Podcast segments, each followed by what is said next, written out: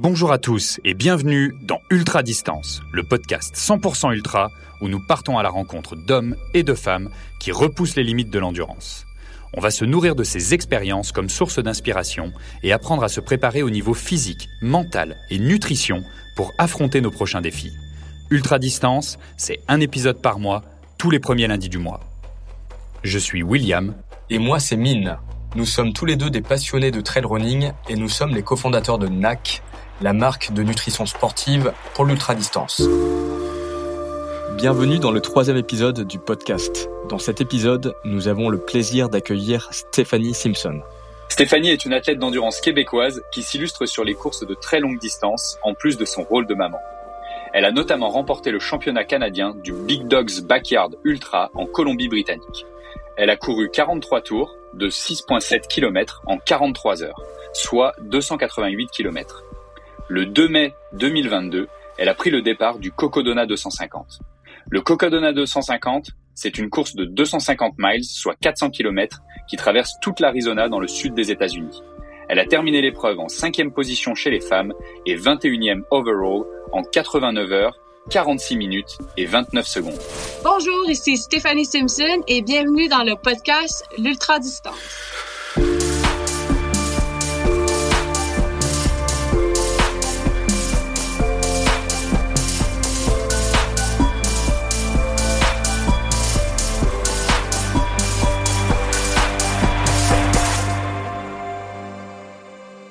Bonjour Stéphanie, bienvenue dans le podcast. Merci euh, de te joindre à nous pour euh, ce troisième épisode d'Ultra Distance.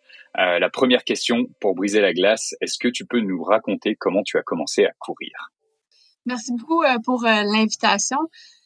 ça a commencé, je dirais, en 2007-2008 environ. ma mère, à ce moment, elle a appris qu'elle avait le cancer. D'ailleurs, elle est décédée en 2008.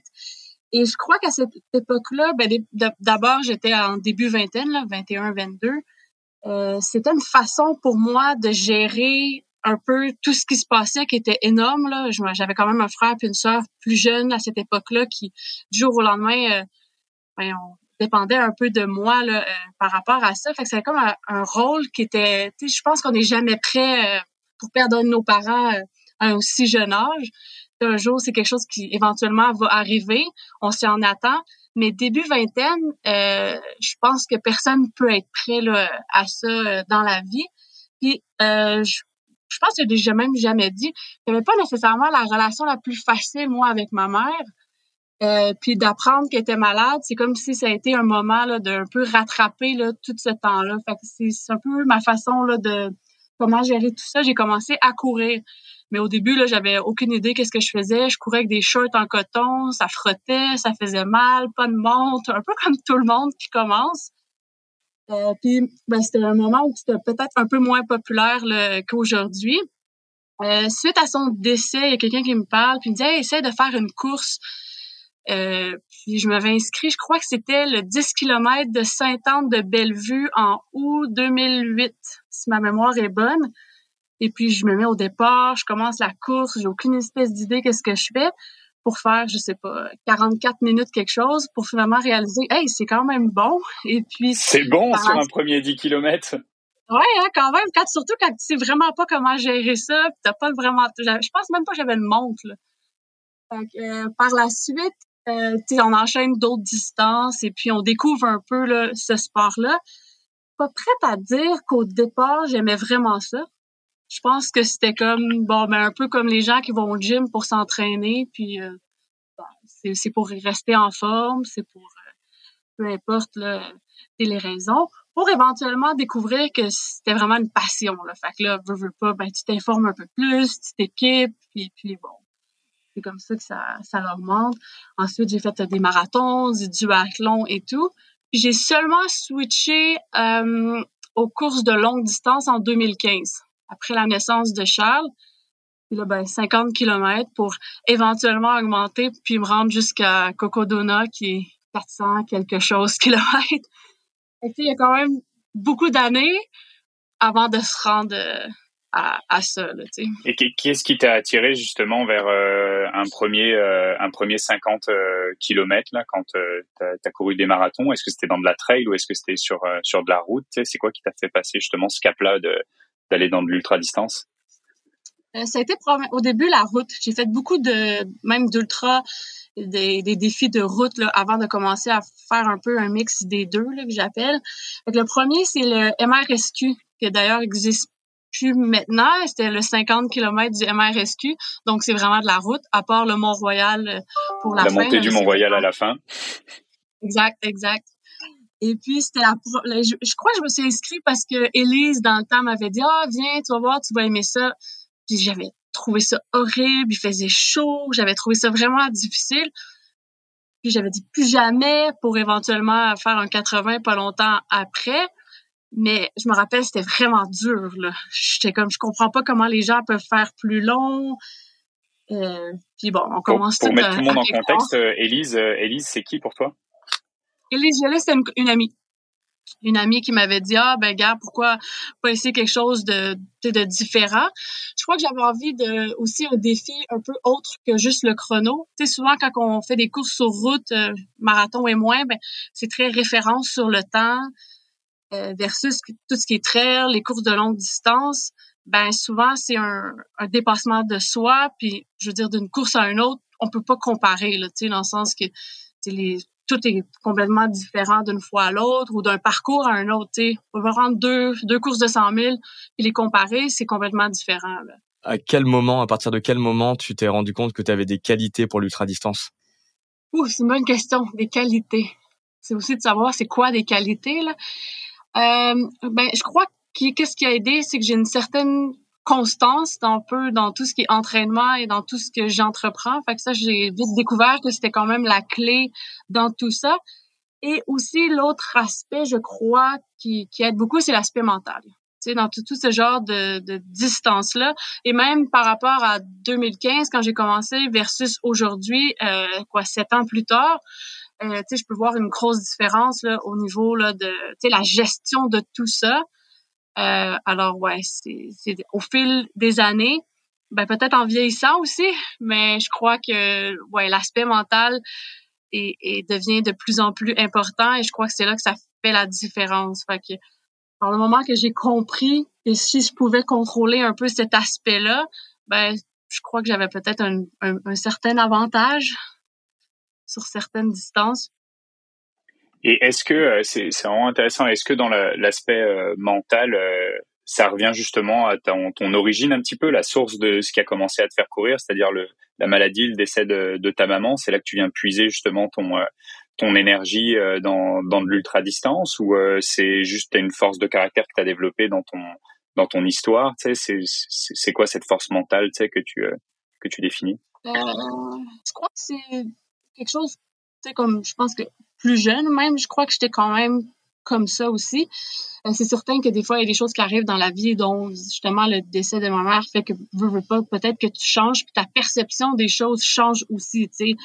Euh, moi, déjà très jeune, euh, tu sais, moi, ma mère, juste avant de décéder, je me rappelle, une des choses qu'elle m'a dit, c'est de faire ce que j'aime et puis et ne pas rester dans la vie dans des situations que j'étais pas confortable.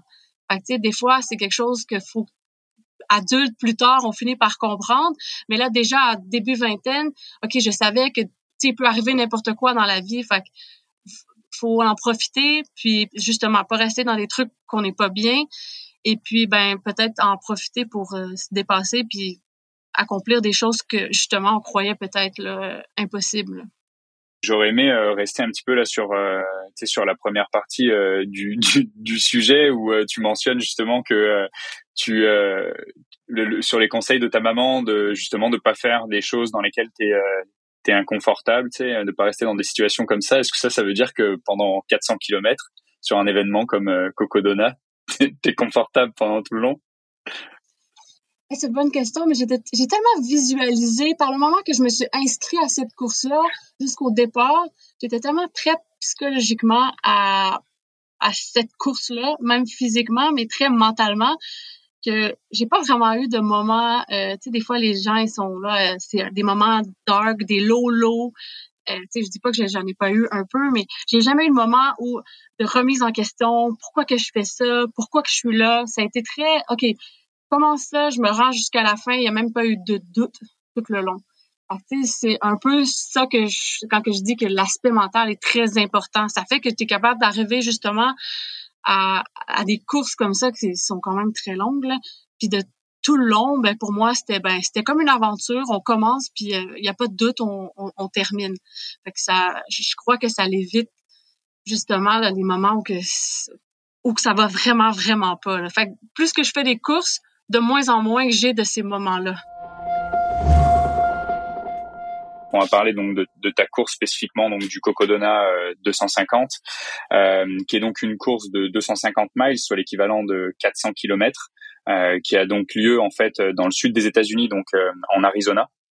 Et euh, toi, tu as pris le départ, donc c'était euh, tout début euh, mai, le 2 mai, si je me souviens bien. et donc, tu t'es déplacé donc dans le sud des États-Unis avec tout un crew pour faire ben, cette course qui donc se déroule sur plusieurs jours, que toi, tu as réussi à terminer en 89 heures, donc ça fait un peu plus que que trois jours et demi, quoi. Donc c'est une épreuve vraiment de, pour le coup, de vraiment ultra longue distance. C'est un gros un gros événement avec tu as à peu près quoi 200, un peu plus de 200 participants sur la ligne de départ et 150, 150 euh, finishers à peu près. Oui, je crois que c'était 250, mais peut-être euh, après ça, 150 euh, finishers, quelque chose comme ça. Donc, euh, donc voilà, c'est vraiment euh, impressionnant d'être capable justement euh, d'aller mettre ben, son corps et son esprit en fait à l'épreuve d'un tel d'un tel événement. Ça demande également énormément de logistique, la mobilisation ben, d'un crew autour de toi pendant autant de temps. donc comment comment on se prépare un peu pour pour ce genre d'événement? J'imagine que tu dois avoir un, un training, tu sais, qui doit être spécifique, même si j'imagine que dans ton volume hebdomadaire, tu peux pas rentrer de 250 miles euh, par semaine pour euh, pour habituer ton corps à ça. Donc comment euh, comment on s'habitue et comment on se prépare pour passer à travers un tel événement quoi? c'est certain que depuis un certain temps, je suis mon propre coach, fait que ça, avec l'expérience et un peu, on apprend à se connaître quand on en fait de plus en plus. je suis capable d'un peu savoir, bon, la ligne elle est où? Pour que ça reste que bon le but c'est pas de se blesser c'est d'arriver aussi euh, en forme et non euh, fatigué à la course. Euh, je prends aussi beaucoup la constance euh, dans les entraînements. Là. fait que quelqu'un qui, qui a un peu suivi qu'est-ce que j'ai fait depuis le début de l'année c'est très transparent là. J'ai Strava comme tout le monde là c'était très constant. Là, il y avait pas de. Des fois, il y en a qui vont faire des gros blocs, après ça, ils font plus rien. Moi, j'ai je prends que bon, je suis pas mal toujours plus ou moins égal. Euh, c'est certain que aussi tout ce que tu as fait dans le passé, ton corps il s'en rappelle. Fait que, peut-être qu'on n'a pas besoin nécessairement, comme tu as dit, de faire des semaines de 250 km parce que ben il y a quelques mois, j'en ai fait des courses qui étaient quand même assez longues et puis je pense que justement notre corps il s'en rappelle. je pense que j'ai gardé des semaines de je sais pas 150 160 km je crois. Euh, j'ai pas vraiment fait de courses plus longues que 60 km dans une fois. Euh, moi, qu'est-ce qui était peut-être un peu plus un défi, euh, c'était de rajouter du dénivelé dans l'hiver. Fait que c'est pas toujours évident. Euh, je veux dire, pendant l'hiver, ben, c'est sûr qu'il y avait des fois le Mont-Royal, certains endroits qui étaient quand même euh, accessibles. Ou sinon, ben, j'avais vraiment pas le choix de faire du tapis roulant vraiment avec euh, l'inclinaison. C'est un peu le, moyen que j'ai trouvé parce que j'ai quand même dû m'entraîner pendant l'hiver pour arriver à une course où il fait très chaud. Que ça aussi, c'était un autre aspect là, euh, à gérer. J'ai fait aussi beaucoup de courses euh, décousues dans la journée. Exemple, bon, me lever à 3 heures du matin, aller courir 10 euh, km à 4 heures, continuer à travailler ou faire autre chose, y retourner à 7 heures, continuer, y retourner à 11 heures, continuer, y retourner à 1 heure, faire ça 5-6 fois dans la journée. Euh, je dirais que les premières 10 km, ça va, mais les deux derniers, là, souvent, là, c'est, c'est très mental. c'était un peu ça que je voulais reproduire. Tu sais, quand que pas que t'es tanné, mais un peu. Ça te tente moins. Là, des fois, la température a changé dans la journée et tout. Fait que je trouvais que c'était des bonnes façons d'un peu remettre, euh, je veux dire, en, pas en perspective, mais un peu reproduire quelque chose qui, ben, pas, on peut pas le reproduire, mais qu'est-ce qui peut se rapprocher un peu plus. Euh, c'est un peu ça que j'ai fait. Puis au niveau de la chaleur, ben, j'ai fait deux semaines très intensifs là, euh, au sauna sur parc, parc santé où je suis allée, je dirais, sur deux semaines, mettons, euh, je dirais entre 8 et 10 fois. Euh, puis pour voir une, une, grosse différence entre les premières fois et les dernières fois. Au qu'au début, là, après 15 minutes, là, je voulais juste sortir, puis euh, j'étais là, ah, comment je vais faire pour rester aussi longtemps euh, à la chaleur pour à la fin, ben, faire, bon, je sais pas, 35, 40 minutes. Puis là, c'était beaucoup plus facile. je crois que le corps n'a pas nécessairement besoin de longtemps pour s'adapter à ces chaleurs-là. Euh, puis le faire trop longtemps, je crois que c'est aussi un, stress sur le corps, un peu comme un entraînement. Et vous veux pas, il y a beaucoup d'hydratation aussi à faire par la suite, là, parce que tu vas un peu transpirer pendant, je sais pas, 30, 40 minutes, là. Mais moi, c'est comme ça que j'ai préparé Cocodona, puis ça semble avoir bien fonctionné. c'est sûr que optimalement, j'aurais pu aller en Arizona pendant un mois avant, et puis euh, pour l'altitude, pour la chaleur et tout, ça aurait été probablement idéal. Mais tu sais, moi, dans mon contexte, c'est pas quelque chose qui est possible. Fait des fois, il faut s'arranger. Qu'est-ce qu'on a, puis c'est correct. Et à quel moment euh, tu t'es dit, je vais faire Cocodona à quel moment tu t'es préparé à cet événement? Quand j'ai été refusée pour Badwater. D'enfant, euh, j'avais déjà un peu j'avais déjà même avisé Mélodie, hey, si je suis pris à Badwater, est-ce que t'es, bon là, je crois que c'est mi-juillet, est-ce que t'es disponible? Et elle avait regardé ses vacances, oui. Puis finalement, quand j'ai pas été acceptée, euh, j'ai dit ah faut que je trouve un autre plan. Puis finalement ben je me suis rappelé le, le, ben, le vidéo de l'année passée puis que j'avais suivi cette course là puis mais j'étais comme hey, c'est quand même très long. Tu sais je, je, me suis inscrite je voulais m'inscrire à Badwater qui est 135 miles. Puis là c'est c'est pas le double mais presque. C'est quand même un peu extrême. Et puis j'ai dit ah pourquoi pas? Puis en même temps, euh, pour moi, c'était une course aussi très hors de ma zone de confort, dans le sens que ben, c'était le plus long que j'allais jamais courir. Il y avait aussi l'aspect de ben, toutes les nuits s'endormir, qui était complètement nouveau. Euh, il y avait l'altitude, il y avait la chaleur quand même, il y avait aussi la trail. Tu sais, moi, j'ai commencé à faire de la trail, ça fait pas si longtemps que ça. J'ai encore à apprendre. Et puis là, c'est 10 000 mètres de dénivelé, puis c'est un peu, ben, go, fait que je trouvais que c'était un peu parfait comme projet. C'était le moment de faire quelque chose ben, complètement différent, puis que j'étais pas nécessairement confortable. Puis c'est correct. C'est ça, je crois, qui m'a amené vers cette course-là. Puis là, ben, c'est sûr que j'ai eu la chance aussi d'avoir euh, ben, Marie, Kevin, puis Mélodie qui puissent se joindre. Que c'est sûr que là, ça, le projet après tout s'enchaîne et puis ça rendait ça un peu plus, euh, mettons, magique. comment tu as choisi ton crew justement, euh, les, trois personnes euh, que tu as mentionnées là? Est-ce que c'est euh, c'est des amis ou est-ce qu'ils ont une fonction spécifique qui était utile pour toi dans, cet événement-là? C'est certain que Mélodie, moi au départ, quand j'avais fait l'année passée le l'essai pour faire battre le record canadien 100 miles là, sur piste, Mélodie elle m'avait approché, mais moi je connaissais pas Mélodie du tout à ce moment-là. Puis elle m'avait un peu partagé son intérêt qu'elle voulait faire le coup et, comme ça. Puis j'ai dit ah pourquoi pas? Puis j'ai pris Mélodie pour finalement que c'était un des meilleurs atouts. Puis on a développé une belle amitié. Puis après elle a été aussi mon crew sur euh, à la Big Wolf euh, en juillet dernier.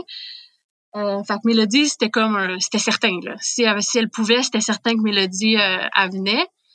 c'est sûr qu'étant physio, ça l'aide aussi. Elle a beaucoup d'expérience aussi euh, entre elles euh, au niveau de course, compétition et tout. Fait que cet aspect-là, c'est quelque chose qui était très important. Puis aussi pour m'avoir déjà euh, été crew pacer, peu importe, euh, tu elle me connaît aussi. Fait que ça, c'est sûr que ça l'aide.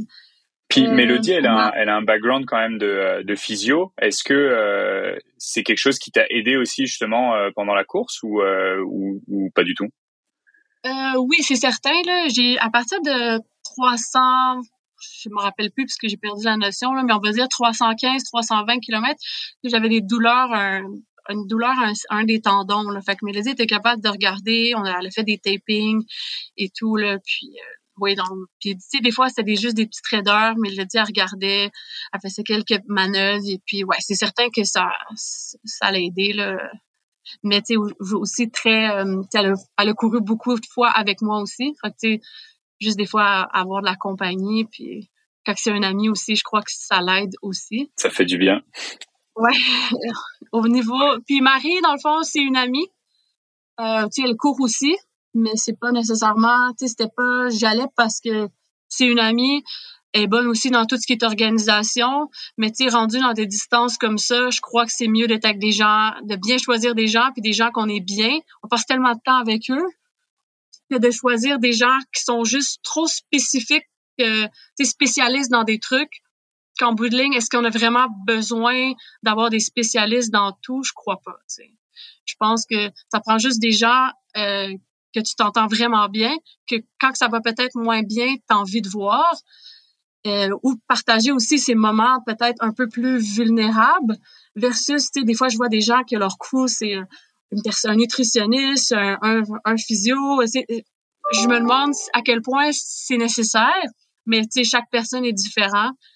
Et puis Kevin, ben lui était là vraiment pour, euh, ben il a couru un peu, puis c'est sûr qu'il a aidé les filles, mais il était vraiment plus là pour euh, un peu mettre en image un peu euh, tout ce projet-là.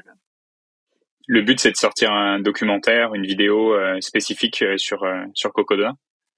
Euh, pas nécessairement Cocodona parce qu'il était filmé un peu avant aussi avec les entraînements et tout. C'était même filmé dans des fois des bouts dans mon travail. C'est pas juste moi non plus, les filles aussi, mais c'est un peu pour montrer que tout est possible. C'est un peu le message que qu'on veut transmettre, que dans le fond, peu importe ce que tu veux entreprendre, que ça soit se lancer en entreprise comme vous, que ça soit un projet un peu fou comme Cocodona, que ça soit pour quelqu'un de faire euh, son premier 10 km ou peu importe, que je pense que dans la vie, n'importe quoi est possible et pour peut-être pousser des gens qui pensaient ou qui manquent un peu de confiance, à, aller de l'avant puis aller au bout de leur projet ou de leur rêve. C'est un beau message. Bon, rentrons euh, vraiment dans l'aventure, dans, en pleine immersion. Donc, on est le jour J, tu es sur la ligne de, de départ, euh, il y a la course qui, euh, qui commence. Euh, donc là, on rentre vraiment dans ta tête. C'est quoi l'ambiance, les sons, les couleurs? C'est sûr que les, les ces fêtes, c'est pas ces fêtes-là, mais ces courses-là, c'est gros. Il y a plein de monde. Euh, tout le monde a, je veux dire, des, des gens qui viennent les visiter euh, au départ. Fait c'est quand même gros. Puis je crois qu'au départ, même encore au départ, je réalise pas qu'est-ce que je m'en vais faire. c'est un peu comme euh, bon ben je suis là, puis ben c'est là. Puis, mais il y a un certain aussi de nervosité en voulant dire bon ok est-ce qu'ils vont partir très vite? Est-ce que je vais être capable de suivre? Est-ce que est-ce que c'est trop? Tu sais je veux dire juste un peu avant il y a comme tout ces, ces, ce doute que j'avais pas nécessairement eu avant. Tu sais jusqu'à cinq minutes avant le départ là moi c'est certain que je peux faire ça il y a pas de problème. Là cinq minutes avant c'est comme ouf dans quoi je me suis embarquée? C'est comme je crois que c'est un, un, sentiment normal. Puis après ben tu sais ça va très vite là le dernier cinq minutes puis euh, c'est parti. Puis après, ben, je veux dire, tout c'est quand même, euh, ben, tu suis le flow. Puis c'était ça aussi un peu comment que je voulais vivre ça. Tu sais, je voulais aussi que ça soit très, euh, tu sais, je, regardais sur le, il y avait comme un groupe là, sur euh, Facebook de Cocodona, puis là, les gens ils se partageaient des fichiers Excel entre les ravitaux, les calculs, combien le, le pace, l'heure et tout. Dénivelé, là, comme c'est vraiment pas moi là, tout ça. J'ai aucune idée. Le dénivelé, ben, je sais total, mais les sections, j'ai rien étudié. Euh, je sais pas qu'est-ce qui servent à chaque ravito comme menu, ça me dérange pas. Je sais pas quel ravito il y a des, des. Des lits. C'est sûr que pour moi, c'était moins pertinent puisqu'il y avait une vanne, mais tu sais, juste pour dire que pour moi, trop analyser, euh, c'est pas moi non plus. Tu sais, il faut que ce soit, OK, on y va, puis il arrivera ce qui arrivera, puis par rapport à chaque chose qui arrive, ben là, on fait juste trouver une solution, s'adapter, puis on continue, tu sais. C'est un peu mon approche, euh, peu importe la course et la distance. Puis c'est vraiment ce que j'ai fait à Cocodona. Tu sais, j'avais pas de plan non plus. Euh, combien de temps je vais dormir, où je vais dormir, aucunement.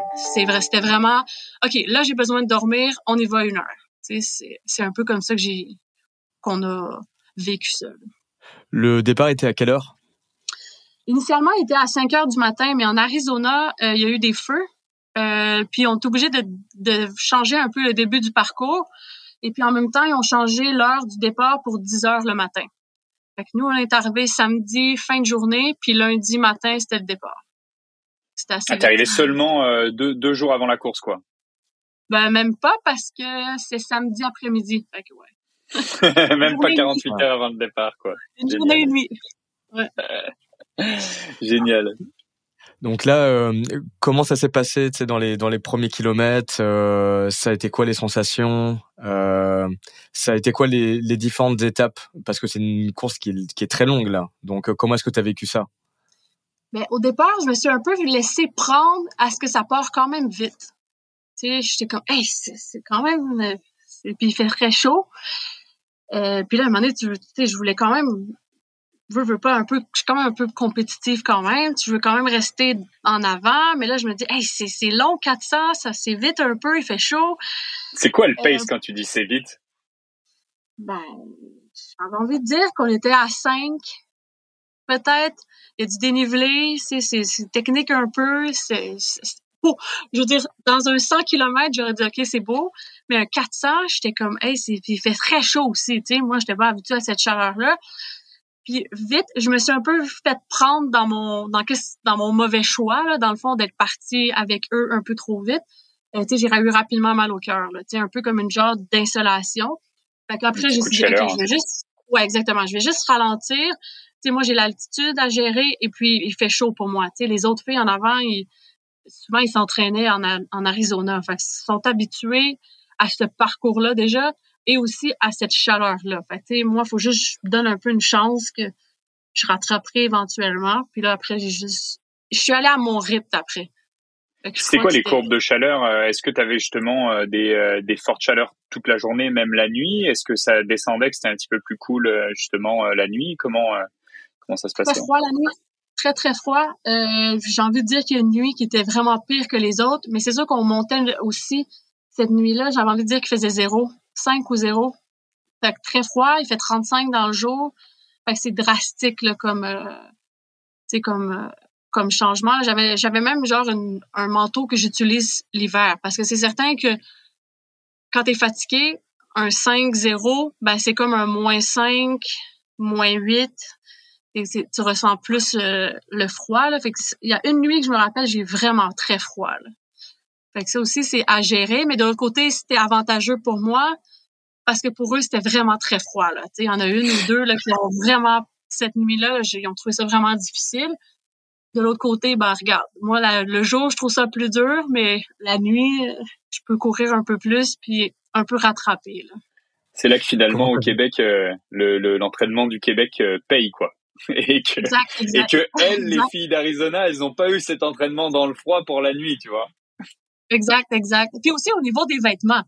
sais, je sais pas s'ils sont équipés aussi là pour euh, ce genre de froid là aussi là, fait que, moi j'avais bien beaucoup de vêtements, fait que c'était parfait. Et comment t'as géré justement la chaleur? Est-ce que tu t'hydratais plus souvent? Est-ce que mettons tu mettais de la glace? Est-ce que tu avais des, des techniques euh, particulières pour gérer ça? Ben c'est sûr qu'on a mis beaucoup de glace là, souvent les des, les bandeaux avec de la glace. Euh, pour être honnête, là, des fois entre midi et deux, euh, s'il faisait vraiment, vraiment trop chaud, euh, je me permettais de marcher simplement un peu plus. Je, des fois, je me disais, ça sert tellement à rien parce que pour qu'est-ce que je veux rattraper, ça coûte trop cher après parce que ben, je me suis vraiment déshydratée. Euh, tu veux pas avoir une autre installation et tout. Fait que des fois, entre midi et deux, à cause qu'il faisait trop chaud, ben je marchais, simplement au moins j'avançais. c'est c'est une course qui a duré euh, quoi genre euh, trois trois quatre jours pour toi c'est c'est énorme. Donc euh, comment est-ce que euh, tu as géré vraiment la distance? Est-ce que tu te fixais des paliers tu sais peut-être à tous les 10 km tous les 20 km tous les 50 km comment tu as géré ça? Et aussi comment tu as géré le sommeil? Moi j'y allais un ravito par ravito. Fait que je crois qu'il y en avait 21 je savais qu'à chaque ravito ben à part quelques-uns où que le crew a pas d'accès euh, que j'allais les voir. Fait que moi, j'y allais vraiment section par section. OK, bon, j'ai 20 miles à faire. Euh, bon, il me disait plus ou moins le parcours ressemblait à quoi. On était capable d'évaluer un peu combien de temps ça allait prendre. Puis c'était ça. Fait que j'y allais vraiment étape par étape. Et puis je faisais pas de décompte là, qu'il en reste 200, il en reste. Tu sais, j'ai vraiment pas fait ça aucunement. Les seuls peut-être euh, moments où que un peu fêté dans ma tête, c'est quand j'ai dépassé, exemple, 43 heures parce que j'avais jamais couru plus que 43 heures, l'équivalent de 290 km plus ou moins, ce qui était aussi le plus long que j'avais jamais euh, couru. puis aussi, ben, 100 miles, 200 miles, mais, mais c'est tout. Puis au niveau du sommeil, euh, comme j'ai dit, la première journée était quand même dure pour moi. Alors, à, à 100 km, ce qui était même tôt, j'avais, j'aurais pas pensé avoir besoin de dormir aussi rapidement. Euh, mais j'ai simplement dit en arrivant au ravito, je veux dormir maintenant. Alors, euh, on a dit, OK, parfait, je voulais dormir une heure. Euh, puis en même temps, ça a été vraiment une bonne affaire parce que après, je me suis réveillée, puis c'était comme une nouvelle journée, une nouvelle personne en forme, et puis ça leur tout, après ça, tout s'est enchaîné, et puis j'ai pu une de mots de cœur par la suite. Euh, la deuxième fois que j'ai dormi, c'est après 200 kilomètres, un autre une heure. Puis ensuite, j'ai dormi deux fois, là, je sais pas, plus ou moins 35 minutes là. Euh, euh, je me rappelle plus exactement, mais c'est tout. Enfin, j'ai peut-être dormi trois heures. T'as dormi trois heures trois heures et quart, peut-être, max. c'est, énorme. Puis, veux, veux pas, la nuit, j'ai, terminé dans, dans, dans la quatrième nuit, dans le fond j'ai pas plus dormi après. Tu sais, tu peux pas, tu peux pas dormir tout de suite après. Tu es encore un peu sur un high. Ouais, t'as ton adrénaline, t'as les muscles qui te réveillent aussi. Euh, c'est super difficile de dormir après un ultra, quoi. Donc euh, c'est c'est normal. Mais mais pendant euh, pendant la course, moi j'ai un gros, j'ai une grosse faiblesse, c'est vraiment le sommeil. J'ai vraiment du mal à gérer justement ce manque de sommeil et cette fatigue. Et quand euh, je me sens euh, fatigué, surtout quand euh, ben, tu es, dans un effort aussi important, j'ai l'impression que mon corps il veut juste shut down et que si je ferme les yeux, je, je, je, vais jamais me réveiller, tu vois. Comment comment tu combattais justement cette fatigue-là? J'imagine que tu es passé par des moments aussi difficiles à ce niveau-là, au niveau de la fatigue. Est-ce que est-ce que tu as eu cette sensation de lutter contre? Et comment tu faisais pour lutter contre la fatigue si c'était le cas? Ben, honnêtement, l'affaire que je trouve le plus difficile de cette course-là, c'est vraiment le sommeil. Tu veux, pas, à un certain point, c'est vraiment une lutte contre le sommeil, plus que tous les autres aspects de la course. Euh, pour avoir fait plusieurs backyards où qu'on est habitué de dormir des fois trois, quatre minutes, euh, puis que c'est quand même efficace, euh, juste, je sais que juste des fois fermer les yeux quelques secondes aide aussi. Même des fois, je faisais juste dire, OK, j'ai besoin de quelques secondes. Je m'assoyais sur une roche, je baissais ma tête, je m'accotais un peu sur mes bâtons. Et puis, quelques secondes, des fois, OK, parfait. J'avais même l'impression d'avoir rêvé. Et puis, ça me permettait de repartir et puis d'être un peu plus alerte et un peu plus réveillée. Mais c'est certain que, je veux dire, vers la fin, surtout, mettons, le dernier 20 miles, c'était un, combat constant contre la fatigue. Et même si tu prends des trucs avec la caféine et tout, à un moment donné, il y a une limite à comment aussi tu peux l'en prendre et puis l'effet aussi que ça a, là, tu sais. Est-ce que tu as eu des hallucinations? Euh, J'en ai eu plus quand j'avais fait la backyard au BC. Là, c'est plus des trucs déformés. Tu sais, exemple, les arbres sont un peu déformés, les clôtures sont déformées. Tout ce qui est au loin est comme n'est pas ce qui est dans, dans le fond. Euh, ou sinon, euh, des hallucinations, hallucinations, pas vraiment. Moi, je pensais que toutes les branches auraient, seraient devenues des serpents, parce que j'ai peur des serpents. J'avais étudié tous les serpents avant qui étaient là, pour seulement avoir un finalement. Il était vraiment loin. Donc toi, t'as pas étudié le parcours, mais t'as étudié tous les serpents, quoi. Ah, ben oui, tous les serpents. J'ai même regardé s'il n'existait pas des genres de, tu sais, des gators un peu, là, pour protéger contre les serpents. Vraiment paranoïaque. Mais oui, ça, j'ai passé beaucoup de trop d'heures à étudier les serpents. C'est vrai que ça fait Mais, peur, les serpents. Ouais, je voulais pas en voir. Puis honnêtement, j'en ai, j'aurais pensé justement que j'en aurais même halluciné, mais même pas. Euh, c'est plus au niveau des bruits. Par exemple, les oiseaux, tu l'impression que c'est quelqu'un qui parle. Euh, le vent, tu penses que c'est la route? Parce que, tu des fois, on traversait des bouts puis il y avait un peu de route, là. Euh, c'est plus, comme je dis, des trucs un peu déformés. Moi, je, suis amie avec Victoria Brown, dans le fond, qui a le record maintenant du monde pour le 72 heures. Puis j'en avais parlé un peu avec elle avant, comment qu'elle gérait le sommeil et pas le sommeil, mais les hallucinations. Puis elle m'avait dit, essaye la vitamine C. Fait j'ai dit, ah, j'ai rien à, j'ai rien à perdre. Alors, j'avais acheté à la pharmacie, là, des petits sachets de vitamine C que je mettais un peu dans l'eau à certains moments. J'ai aucune espèce d'idée si c'est ça qui a aidé, mais j'en ai pas eu tant que ça, Et c'est quoi le défi de, de 72 heures? Ben, c'est juste euh, le record du monde, le plus de kilomètres sur 72 heures. Elle, a le record, euh, dans le fond, du monde, là, sur ça. C'est une Canadienne,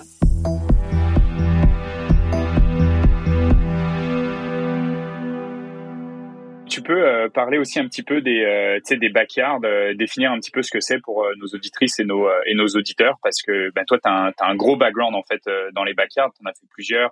je pense même que tu as justement le, le, le, record du monde, non? C'est possible de... tu as gagné les championnats du monde de, de backyard, c'est le cas? Euh, au Canada, pour le pour le Canada, dans le fond en 2020, mais j'ai pas le, le, record du monde. Cinquième au monde. Ouais, dans, dans, dans ce temps-là, c'était le cinquième au monde. Maintenant, il faudra vérifier parce qu'il y en a tellement eu, puis c'est devenu populaire. Puis même encore là, hier, il y a une fille qui s'est rendue à, à 60 tours sur une backyard. Euh, c'est 6,7 km, qui est pas nécessairement long, et, mais ça recommence à chaque heure.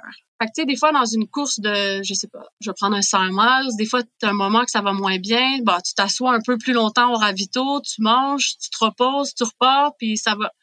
Tandis que 6.7 à tous les heures, ben, comme Laz, il dit, le, fondateur de, ça et de la Barclay euh, Marathon, ben, tu peux pas avoir de mauvais moments. Tu sais, il faut toujours que tu sois à la ligne de départ à chaque heure. Et puis, c'est jusqu'à temps qu'il reste personne. Fait que ça, c'est un autre aussi format de course où tu arrives là puis t'as aucune idée combien de temps que ça va durer. Fait que, euh, c'est plus, tandis que, exemple, bon, le 250 miles, bah, ok, c'est long, mais je sais quand que ça, il y a une fin, sais. On, est capable de mettre un temps plus ou moins, combien il reste de temps, de kilomètres, puis il y a une fin. Tandis que les backyards, ben, t'arrives là, puis c'est jusqu'à temps que toi, tu décides que c'est fini ou que tu sois le dernier, puis que tu as gagné.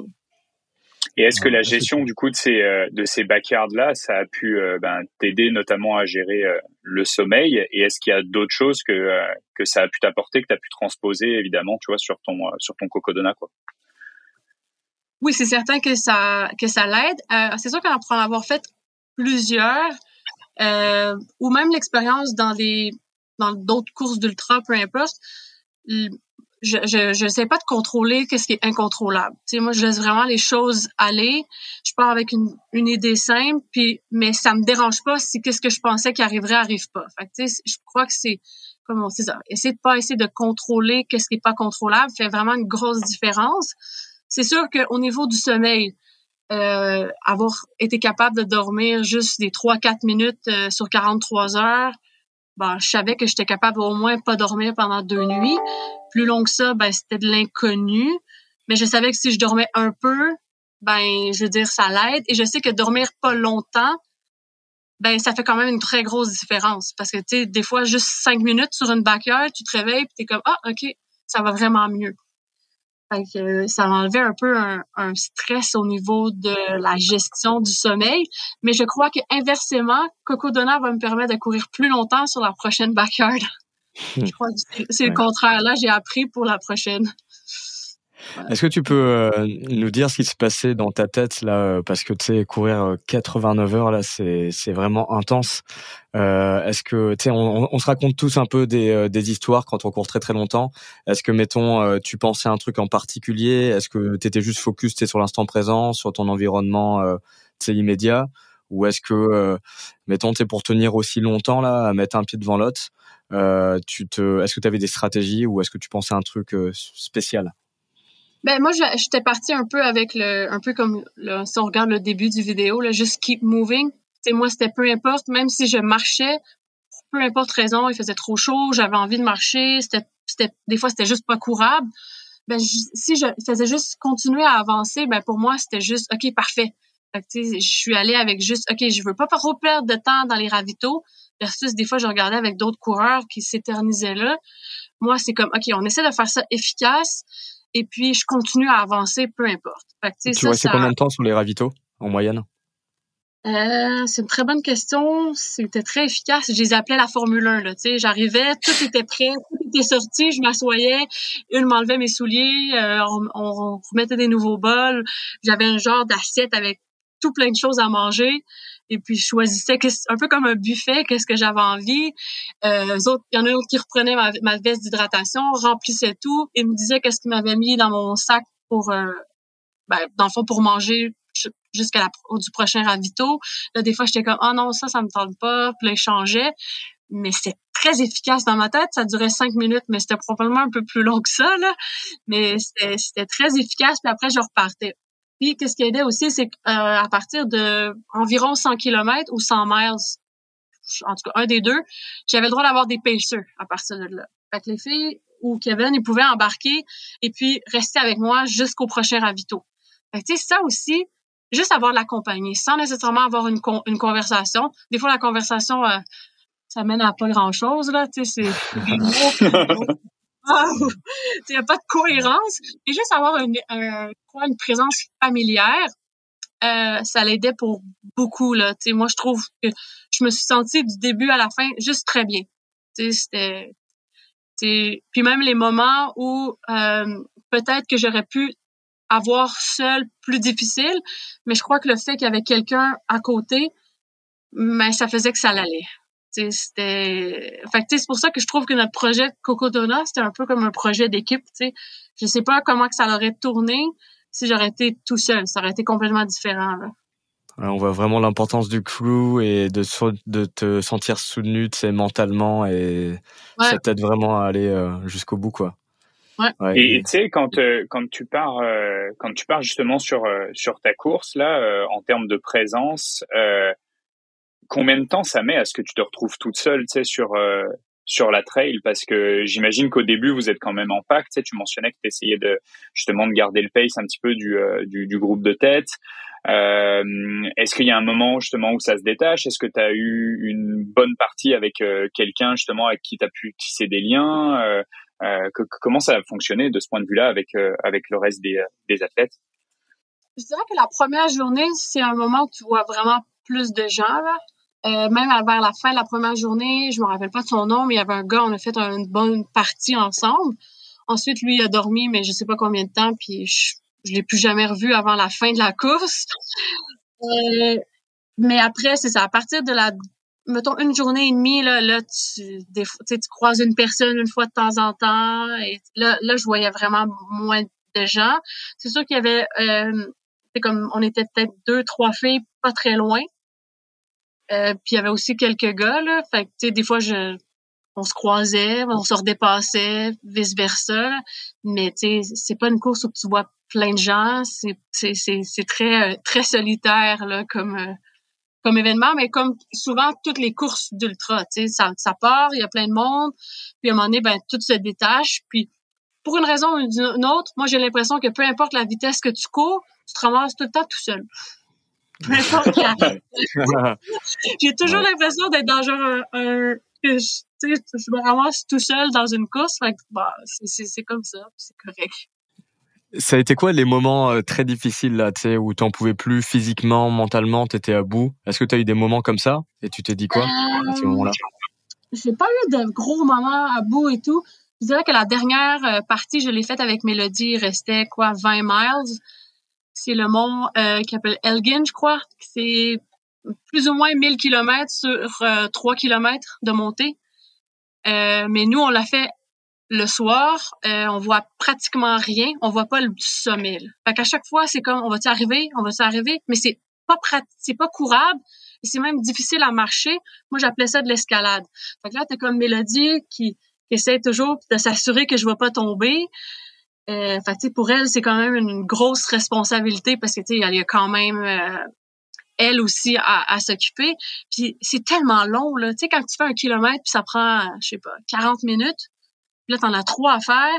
Puis là moi ma montre elle me disait que le ravito était à 20 miles. On arrive à 20 miles, on n'est toujours pas en haut. Là j'étais comme hey là le calcul est pas bon. Là j'ai un moment que je suis comme ok on est, on est à la bonne place? C'est-tu normal? là, on arrive finalement en haut. Et puis, on voit toujours rien. Mais ils nous font traverser sur le côté un peu de la montagne. Et puis là, il y a des spots de neige. Et là, ils commencent à vanter. C'était épouvantable. Pour vrai, moi et Mélodie, on se tournait de bord pour respirer. Je croyais que Mélodie, elle serait partie au vent. Fait que là, on est un peu les deux en, en panique et je vois Mélodie, que même elle, qui est plus alerte, et, pas bien là tu sais. La mélodie elle se met un peu à pleurer. Fait que là, ça me saisit. Puis là je me suis dit ok on est comme un peu les deux en mode survie. Et puis là j'ai comme complètement oublié que j'étais dans une course.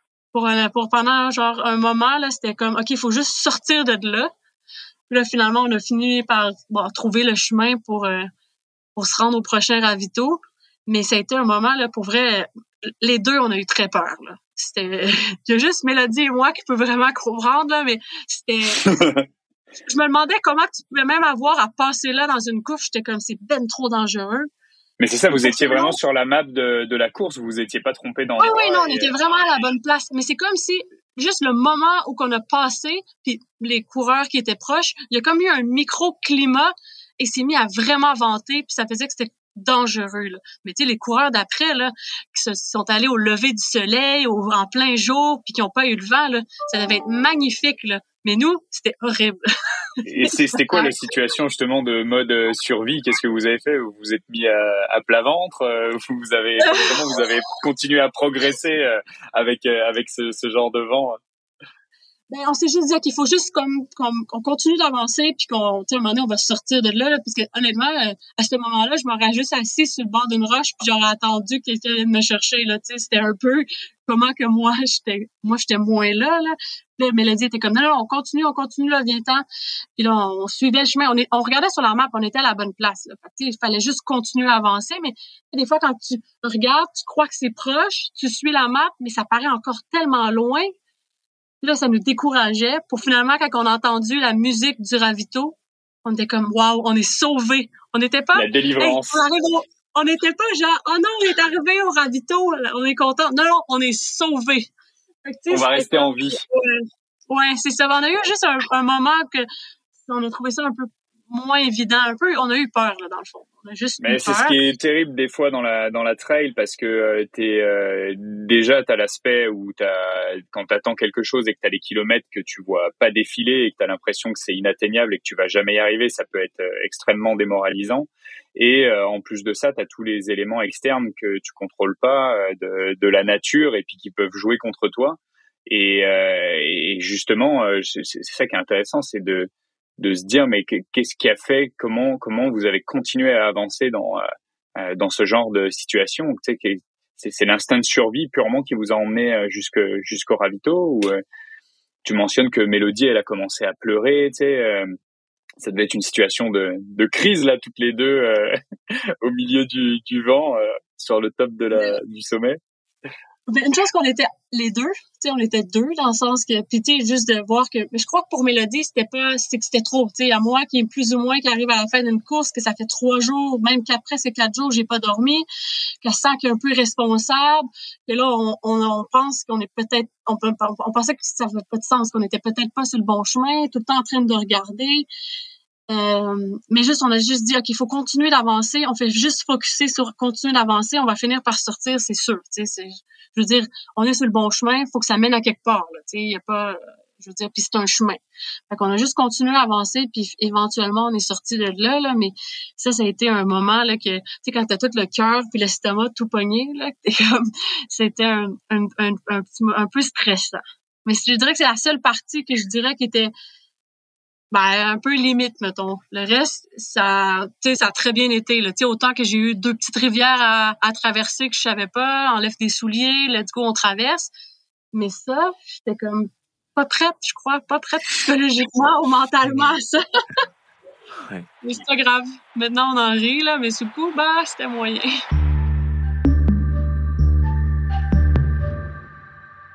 Est-ce que tu peux nous parler un petit peu de euh, justement de ta stratégie de nutrition euh, à la fois, tu vois, en tant que ben, préparation, euh, on parle de de de trois jours et demi de de course et ta stratégie sur le, le pendant aussi qui va être vraiment très intéressante. Donc, je te laisse euh, nous, dans le fond, on est arrivé le samedi après-midi. Fait que le lendemain, on est allé à l'épicerie, puis j'ai regardé, bon, ça, j'aime ça, ça, d'habitude, ça marche. Fait que j'ai acheté un peu euh, un peu n'importe quoi, là. Fait qu'on arrive, on met tout ça dans la vanne. Dans le fond, on installe ça. Euh, faut aussi prendre par expérience que je sais que je peux plus ou moins manger n'importe quoi là. Tu il y en a qui c'est plus compliqué et tout. Là, moi c'est assez simple. Tu peux me faire essayer quelque chose de nouveau. Si sur le coup ça me tente de manger ça, y a pas de problème, ça va marcher. Fait que ça, c'est, ça, fait que c'est beaucoup plus simple. Puis je savais au pire que si plus ou moins il y avait pas ce que je voulais, ben sur les ravitaux, il y a d'autres choses aussi. Tu sais, comme à un moment donné, il y avait des croquettes. Puis j'avais envie de les manger des croquettes. Fait que j'ai mangé, euh, je pense, trois fois des croquettes là-bas. Mais tu sais, c'est, très. Euh, je crois je, crois qu'on a misé sur beaucoup de choix. Et puis, d'où pourquoi j'appelais ça des mini buffets. Là, j'avais toujours une grosse assiette avec plein de choses, puis je choisissais un peu euh, qu'est-ce qui me tentait. Euh, qu'est-ce que tu avais exactement? Est-ce que tu avais du sucré, du salé? Est-ce que tu avais C'est beaucoup plus salé, beaucoup plus salé. Je, je dirais que j'ai mangé énormément de fromage fromage sans lactose. Je, je, mets du fromage sur des petits crackers. Je pense que j'ai mangé deux briques de fromage. Fait que, pour une raison que j'ignore, ben le fromage, ça me tentait cette fois-là. Euh, aussi d'ailleurs, euh, j'avais prévenu les filles que la seule chose que je voulais qu'ils fassent attention, c'est les protéines, parce que surtout quand on fait des ben, sur des courses plus longues, moins longues, je veux dire, ben, on a plus ou moins besoin de faire attention. Là, je veux dire, si tu cours 4 heures, 5 heures, tu as plus pas assez de protéines, ben, je veux dire, tu n'auras pas de dégradation musculaire, là, tu vas, tu vas, ça va être, tu vas t'en sortir, c'est correct. Tandis que sur tellement long comme ça, si on néglige les protéines, ben là, ça devient un problème. Alors, j'avais juste dit, OK, au quatre, à chaque fois que je suis au ravito, fais juste vous assurer que j'ai, je reparte avec quelque chose que des protéines et que j'en mange. Fait que là, bon, ça, c'est quelque chose qui regardait. Le reste, c'était plus ou moins, c'était pas très calculé, là, un peu comme c'est un peu comme euh, le reste de, de ma course et de comment que je suis. Moi, faut pas que ça soit trop calculé. On regardait à peu près. Des fois, il était comme, OK, non, là, t'as pas assez mangé, on mange un peu plus. Mais c'était tout, là. Tu sais, il y avait pas, euh, pas de calcul scientifique. Puis, euh, Mélodie est arrivée justement avec votre, euh, sûrement parce qu'elle avait le droit d'avoir les trucs avant que ça sorte, là, la, nouvelle fois. Puis, la veille, elle me dit, hey, essaye. Fait que j'ai dit, ah, ben, le goût est bon.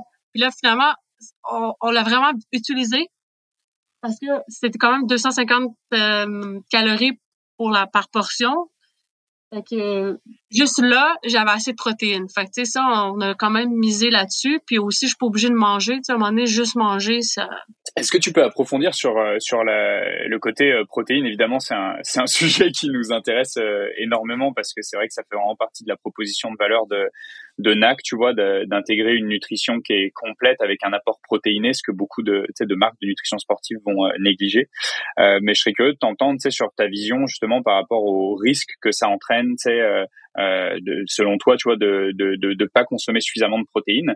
Et après, sur euh, une deuxième partie de questions, plus euh, comment tu allé chercher ta protéine et comment tu t'es assuré d'avoir un, un, un, apport suffisant en fait en protéines à travers tout ton effort? Euh, c'est quoi le nom de quelque chose? C'est un, il y a un nom comme un peu spécifique pour ça, là, quand que tu commences à avoir une dégradation musculaire. Euh, ça, c'est quelque chose que je pense que tous les athlètes de longue distance devraient euh, s'informer, au moins être au courant de plus ou moins qu'est-ce que l'apport, là, peu importe 30 grammes ou, aux 4 heures, ou peu importe c'est quoi la, le chiffre magique, là. mais ça fait vraiment une grosse différence versus quelqu'un qui va juste, juste, juste prendre tu sais, souvent, c'est justement comme que tu disais, là, les, les, euh, les, les, autres marques ou peu importe, ça va être très euh, basé sur juste des carbs. Ouais, le, le terme, c'est le catabolisme. C'est l'ensemble des réactions issues de la dégradation euh, musculaire. OK, ben je cherchais. Pendant l'effort. Je n'aurais pas trouvé le mot. c'est fort. c'est ça. Fait je pense que plus que. Puis de l'autre côté aussi, tu sais, des fois, les gens. Ah, là, je passe d'une chose à l'autre, là, mais ils, disent souvent ah tu sais moi ça passe pas c'est tout mais je crois que si tu t'essayes pas puis t'habitues pas non plus ton corps à accepter ben qu'est-ce que tu vas prendre pendant la course mais c'est sûr que ça va pas marcher. Tu moi c'est pas vrai que du jour au lendemain que tu m'as dit qu'après 50 km je peux manger un burger puis des hot dogs puis ça va marcher là. Tu sais je crois que tu sans nécessairement pratiquer ça euh, je crois que si tu le fais jamais ou que je veux dire tu, tu, tu tu gardes toujours ton corps avec certains petits aliments puis tu déroges jamais, mais c'est certain que pendant une course, euh, ça marchera pas si tu essayes de manger plein d'affaires et tout. Puis là, des fois, ça devient compliqué. Il y en a, faut pas qu'il y ait de gluten, faut pas qu'il y ait de ci, faut pas qu'il y ait de ça. Fait c'est, un petit peu plus compliqué. Puis au niveau de la boisson, euh, comme vous dites là, que, que l'apport euh, ben, glucides, protéines, ben il y en a pas beaucoup hein, sur le marché. Fait que quand Mélodie m'est arrivée avec ça au melon, j'étais bien contente. Je savais même pas que vous aviez ça. Puis honnêtement, euh, j'ai pris tout son sac, fait qu'elle n'en a plus. On lui en a renvoyé, t'en fais pas. Ah, ok, parfait. non, j'ai pris tout son sac. Euh, un autre truc, par exemple, à faire attention de l'autre côté, c'est que si, tu sais, là, j'ai pris d'autres trucs aussi avec des électrolytes, là, peu importe. Euh, trop, trop d'en prendre trop. Euh, j'avais la langue toute, toute, toute, toute des bobos sur tous les côtés, comme toutes brûlées, les deux côtés de la langue. Fait que, moi, sur un effort de, mettons, deux jours, euh, ça m'était jamais arrivé. Mais là, quatre jours, à prendre ça non-stop. Toujours, toujours, toujours. Euh, ben, ça l'a fait ça. Fait que là, après, les jours d'après, quand tu essaies de manger, c'est vraiment pas le fun. Tout brûle. Fait que là, ça serait de voir la prochaine fois. OK, qu'est-ce qui peut être... Euh, est-ce qu'on peut en mettre moins? Est-ce qu'il y a une version, je sais pas, capsule, à un moment donné, qui est peut-être moins dure à, pour euh, là, ça sera à voir, mais là, non plus, on fait pas des courses de 250 miles tout le temps. Ça pour 100 miles, je pense pas que c'est un problème. Mais là, quand on est rendu sur du vraiment, vraiment long, mais là, c'est des choses que faut commencer à penser. Là. C'est hallucinant. Mais c'est sûr qu'il y a, il y, a, il y, a, une habitude hein, euh, du corps. Puis euh, tu sais, tu, tu le mentionnais. Tu sais, la raison pour laquelle c'est si important de s'entraîner. Tu sais, avec sa nutrition, c'est euh, que ben l'estomac et tout le système digestif en fait euh, c'est exactement comme euh, tous les autres muscles de notre corps qu'on va entraîner pour faire un tel événement et puis sur lesquels on va ben, créer du stress, créer de la difficulté, casser des, des fibres musculaires pour pouvoir rebâtir du muscle. Ben avec l'estomac et avec la nutrition c'est exactement la même chose. Il faut continuer à, à voilà à tester des choses. Donc quand on veut faire des gros événements dans lesquels on sait qu'on va ingérer mettons 80 grammes de glucides par heure, qu'on va ingérer aussi, euh, mettons, 400 euh, euh, milligrammes d'électrolytes par heure, bah, ça va être hyper important de le pratiquer à l'entraînement, même si on n'en a pas envie, juste pour habiter notre corps à prendre ce genre de stress qui peut sinon ben, générer des, problèmes gastriques, des problèmes au niveau de la gestion de l'énergie et tout ça. Donc c'est sûr que c'est clé de pouvoir réussir à s'entraîner et à le pratiquer l'entraînement comme pour pour les autres muscles justement. Donc, ouais. Et pour euh, pour resituer pour nos auditeurs là, euh, donc euh, ce que tu as pris c'est le mélange pour boisson. donc on les a sortis le mois dernier et donc Mélodie en fait qui est aussi notre ambassadrice qui t'a amené quelques sacs de la saveur melon d'eau. Et spécifiquement dans ce mélange pour boisson donc il y a un apport donc en BCA. On a 650 mg d'apport en BCA et c'est 250 calories. Mais c'est surtout l'apport calorique aussi qui est intéressant là, parce que je veux dire à part manger ou tu sais ça prend une barre et demie, là, mettons, pour arriver à ce même ratio de calorique, là. non, c'est vraiment intéressant, là, comme, euh, comme nouveau produit. Est-ce que tu avais d'autres produits de nutrition sportive que, euh, que tu as consommé justement euh, pendant l'effort ou tu essayais de focuser justement sur ce qui était alimentation classique que tu mangeais essentiellement au ravito? J'avais beaucoup de nourriture solide. Moi, je suis aussi, je prends que des trucs trop sucrés aussi sur du long comme ça, c'est peut-être à se tenir un peu plus loin. Euh, j'avais qu'est-ce que j'avais? Ben j'avais d'autres euh, des capsules de que je peux rajouter dans l'eau mais sans sans plus là tu sais juste des électrolytes quoi que tu rajoutais dans ouais, exactement. du sodium euh, magnésium potassium. Exact. Exact. Donc c'était tes seules nutritions sportives. Tout le reste c'était de la vraie bouffe quoi. Ouais exact. Des bars des trucs mais j'avais pas de t'avais pas de gel par exemple? J'en avais, mais j'en ai pas pris. Mais je savais que j'allais pas en prendre. c'est comme trop long. C'est intéressant. Ouais, c'est vraiment intéressant. Et t'es pas la seule personne qui le mentionne aussi. C'est que les gels, t'es sur un ultra, t'en as pas forcément besoin là. C'est vraiment un gros pic de, de sucre. Ça, ça crée des, euh, des ballonnements. Exact. Euh, et, c'est pas forcément adapté à des très longues distances comme ça. Exact. Non, j'ai pas eu. Euh, à la limite, là, quelque chose de sucré que j'aurais peut-être voulu avoir, mais on n'a pas trouvé un moment donné, c'est un Mr. Freeze. Là. Ça donne une idée. C'est le, le gel euh, sur du plus court, jusqu'à peut-être 100 kilos, peut-être. Ouais, c'est quelque chose qui peut quand même être intégré, mais pas c'est ça. Moi, je sais comme comme que tu as dit, je trouve que c'est difficile, euh, ça fait trop des des highs, puis après ça tu descends. Puis là quand tu commences à en prendre, ben c'est quoi, faut t'en prendre un aux 20 minutes, aux 25 minutes? Ça en fait beaucoup gels. fait que, tu sais, c'est, dur à maintenir quand tu commences sur les gels. Euh, tu sais, c'est comme tu peux plus débarquer, là, tu sais. Ben, ça fait trop monter ta glycémie, quoi, et tu, tu risques trop le crash de glycémie par la suite, quoi. Il faudrait que t'en prennes quoi, tu sais, pendant 10 heures, euh, 3 à l'heure, 30 gels, là, moi, c'est certain que ça passe pas. c'est sûr. Et je, puis, je serais curieuse de savoir si quelqu'un qui est capable de prendre 30 gels de même. Non. C'est clair. Euh, c'est quoi les trucs les plus weird que tu as mangé là sur la course? Est-ce qu'il y a un truc vraiment euh... ou est-ce que tu as eu un craving d'un truc que ton crew est allé te chercher last minute pour euh, pour euh, euh, remplir une envie ou un truc comme ça? ben, il y a deux fois des ravitaux qu'il n'y avait pas d'accès pour le crew. Donc, une fois, ils servaient des croquettes. Je ne sais pas combien j'ai mangé de croquettes, mais je serais curieuse de savoir le nombre. J'ai envie de te dire 12. les croquettes, c'était une après l'autre. Ça, c'était comme wow. Et une autre fois, euh, je, je pense que c'était de la salade de poulet avec des genres de canneberges mélangées. Tu sais, je pense que ce mix-là, nous, on peut l'acheter à l'épicerie. Bref, c'était, puis c'était dans une genre de pain plat. Fait que j'ai dit, ah, au début, ah, ça va être long à mâcher. Généralement, tout ce qui est dur à mâcher, je vais pas prendre ça. Il faut que ça, ça, ça se mastique. Des fois, j'ai envie de dire pré-mastiqué, là. Mais il faut que ça soit quand même assez facile. Puis là, je sais pas, ça me tentait. Fait que j'ai dit, ah, je vais l'essayer. Au pire, ça marche pas. Finalement, j'ai réussi à, je pense que j'ai mangé quatre, quatre sandwichs. Ouais. fait que, tu sais, des fois, c'est, t'arrives, puis tu vois quelque chose et tente pour une raison que, tu ignores, puis c'est, c'est comme parfait. Et c'est drôle, il y a une autre fois aussi, euh, la seule fois d'ailleurs où j'ai manqué d'eau. Puis ça, j'étais tout seul pendant un bon bout dans une journée, puis ça, c'était quand même, il y avait une bonne montée aussi. Là, j'étais comme, je calculais, hey, si on pas mis d'eau à quelque part sur le parcours, il reste encore 10 kilomètres, je me rendrai jamais à la fin. Et finalement, juste en haut, là, ils ont mis deux, deux, deux genres de, de gros, gros trucs d'eau, là. C'était la meilleure eau au monde. wow, c'est merveilleux. Puis là, il disait qu'on avait pas le droit d'en prendre plus qu'un litre. Honnêtement, je crois que j'en ai bu deux, désolé, là. J'ai triché, j'ai pris deux litres d'eau. Mais c'était comme, wow, c'est comme la meilleure chose, le, bonheur. Et ça me fait halluciner à quel point, euh, dans tout ce que tu racontes, tu es vraiment uniquement à l'écoute de ton corps, de tes envies et de tes sensations du moment, quoi.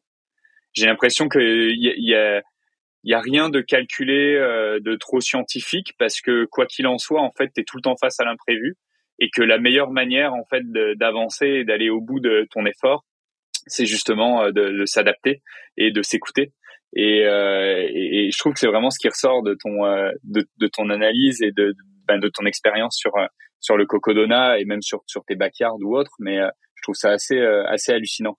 J'ai tendance à être beaucoup plus dans le calcul, par exemple, quand j'ai pas fait d'aussi longue distance. La plus longue distance que j'ai faite, c'est, euh, un 125 km. Mais j'étais vraiment dans le calcul de qu'est-ce que je dois rentrer par heure, c'est quoi mon nombre de calories, euh, faire un plan de nutrition assez varié pour pouvoir justement, euh, tu sais, passer, euh, sais, de temps en temps sur des gels, de temps en temps sur des barres, de temps en temps, voilà, pour vraiment varier au maximum ma nutrition. Que là, c'est comme si on se déconnectait de tout ça, tellement c'est long, tellement c'est quelque chose qui paraît inaccessible, et qu'on s'écoute juste sur le moment présent à prendre ce qu'on a envie, quoi. Non, je joue beaucoup comme ça, exactement. Puis je crois, à date, ben pour moi, ça fonctionne. Je, peux comprendre que certaines personnes ont besoin d'un plan, puis mais je trouve que le plan, euh, à chaque fois que j'ai essayé, c'est il marche jamais de toute façon le plan. Fait tu es toujours en train de veux, veux pas essayer de trouver une solution. Puis des fois, ça déstabilise un peu. Ah, fallait que je prenne ça, ça n'a pas marché. Qu'est-ce que je fais? Puis là, tu perds un peu le, un peu le contrôle de, ben, de ta course ou de qu'est-ce que tu es en train de faire parce que tu focuses trop sur quelque chose qui a, qui a pas marché, qui était probablement même pas grave, tu sais. Fait qu'à la place, moi, j'aime mieux de juste y aller, ben, on y va, puis euh, ben, il arrive ce qui arrive, puis on s'adapte au fur et à mesure. Fait que ça enlève un peu un stress, et puis, euh, tu sais, pour moi, c'est comme ça que ça fonctionne, là.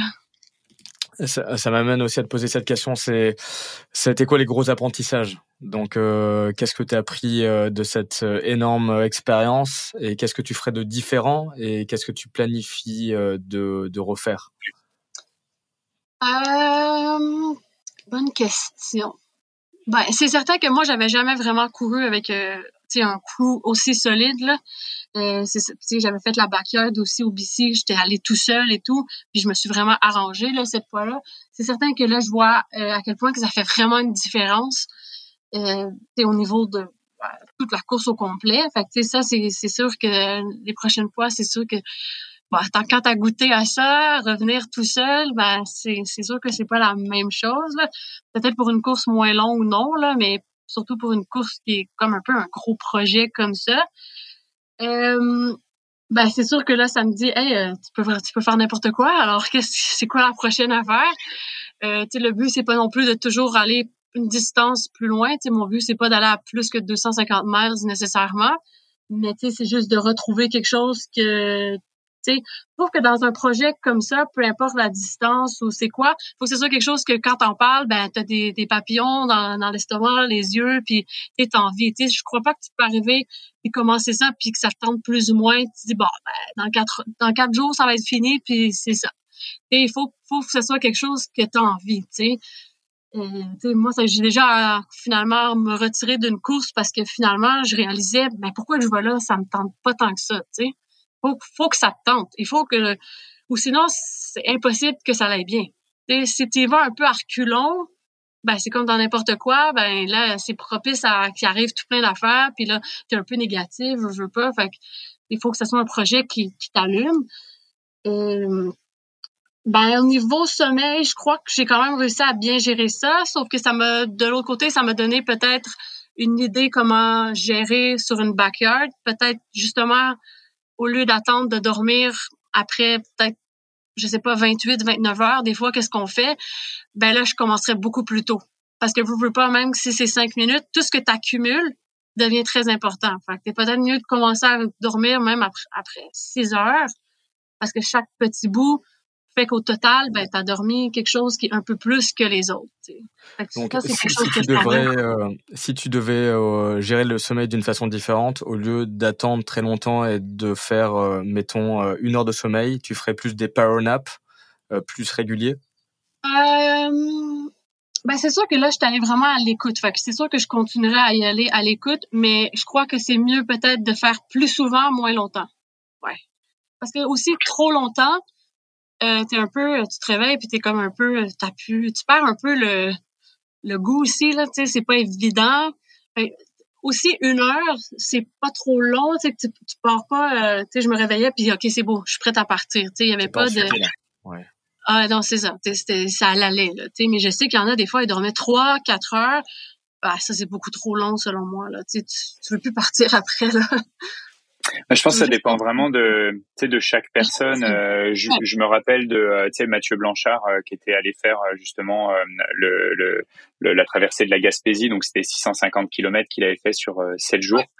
Et Mathieu, sa stratégie avait vraiment été, tu vois, de, de faire des beaucoup plus longues nuits. Donc il essayait de dormir comme 4-5 heures par nuit euh, et de le faire la nuit pour euh, ben vraiment euh, se laisser le temps de de se reposer parce que c'est tellement de logistique quand tu t'arrêtes pour dormir, tu d'essayer de te déshabiller, de machin, de bidule, pour essayer de rentabiliser ça et puis de euh, de, de récupérer au, au, maximum.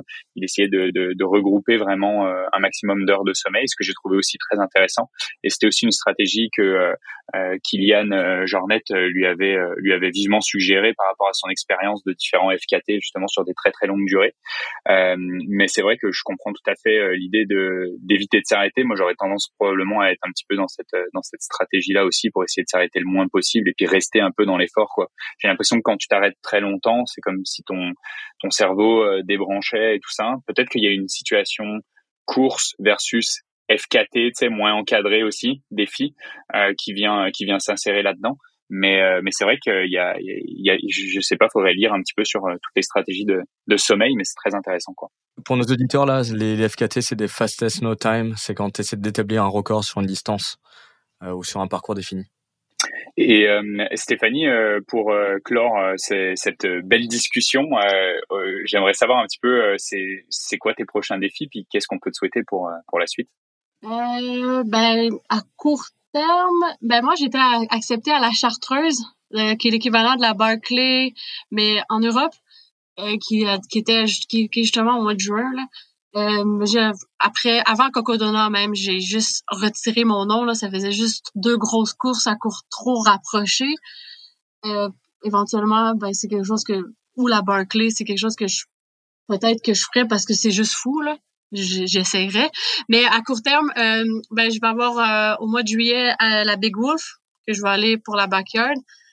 Euh, Arikana, euh, le 125. Là, je suis en train de regarder si je vais aussi au, euh, au QNT ou quelle distance. ah oui, d'accord. une décision de dernière minute. Là, j'ai encore le tendon d'Achille qui est pas parfait. Là, fait que je sais pas si c'est raisonnable, en tout cas, à suivre. Euh, après ça, il y a la Barclay Fall Classic au Tennessee à la fin septembre. Ça, c'est, je crois, 50 km.